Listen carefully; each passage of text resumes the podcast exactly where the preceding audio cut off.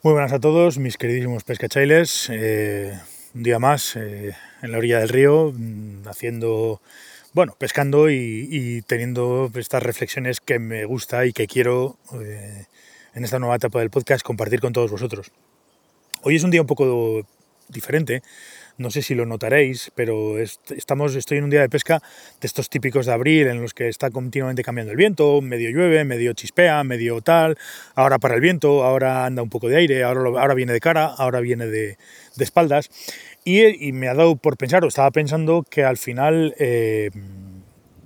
uno de los recursos eh, que debería de tener todo pescador, eh, como recurso propio para, poder, para poder afrontar una jornada de pesca o para poder afrontar una situación de pesca, eh, que creo que es fundamental, casi diría que básico, más incluso que otro tipo de lances, es la, el control y el manejo de la doble tracción. La doble tracción como, como recurso no solamente nos va a permitir pescar o llegar más lejos, porque voy a, porque voy a imprimir más velocidad a la línea, sino que en situaciones de viento, en situaciones de donde necesito ser preciso, en situaciones donde necesito tener mucho control de línea,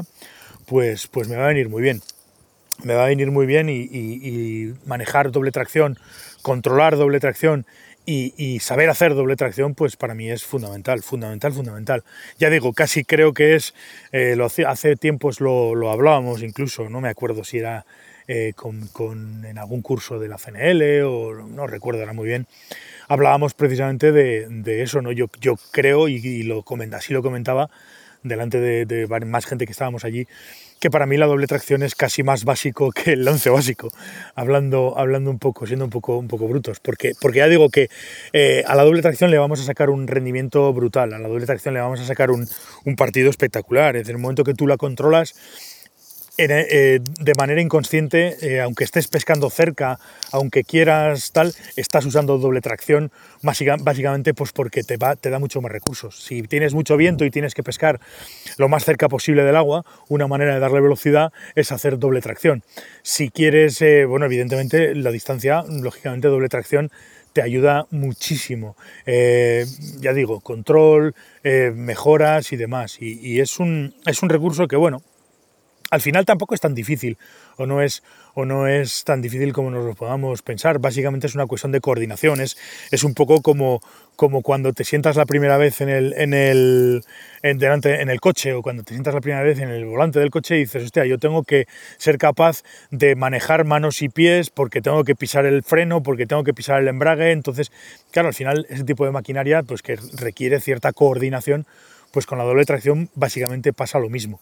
Requerimos de cierta, de cierta coordinación en el momento de pegar los tirones, tanto atrás como adelante. Y ese tirón, si os acordáis y si me conocéis muchos, sabéis que últimamente yo hablaba mucho de los movimientos de traslación y rotación, que básicamente el lanzado básico se resume en eso, en un movimiento de que yo muevo la caña desde la posición de atrás hasta la posición delante, que ese es el movimiento de traslación, y al final de ese movimiento de traslación lo que hago es rotar la caña. Bueno, pues si hago coincidir el tirón de la, de la otra mano, de la, de la mano que tiene la línea, en el momento de la rotación, imprimo velocidad y sobre todo genero un control que de otra manera pues me es más,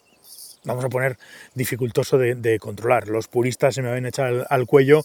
porque exactamente esto no es así, pero bueno, para que me lo entendáis, es decir, yo quiero que me lo entendáis que, al final lo, interesante es que en el momento de que yo hago la rotación, pego el tirón y, ahí es donde meto más velocidad y también pues consigo tener un poco más de control sobre el bucle, sobre la línea y sobre todo. Y en el lance trasero lo mismo, traslado y al final del movimiento de traslación es cuando pego la rotación y el tirón de la línea. Eh, ya digo, es un, es un mecanismo técnico que para mí es fundamental. Yo creo que todo el mundo debería de aprenderlo, todo el mundo debería de manejarlo y todo el mundo debería de controlarlo, porque lo que te da en cuestión de inacción de pesca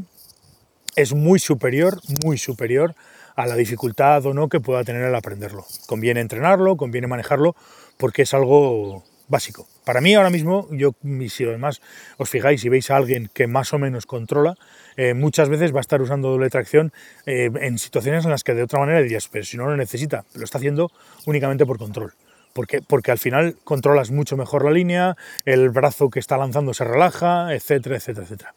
Así que mi consejo de hoy es que, aprendáis a hacer la doble tracción, que además que decir que si contactáis con alguien al que os va a enseñar a lanzar, o tenéis alguien que os pueda enseñar a lanzar, o queréis empezar a aprender a lanzar,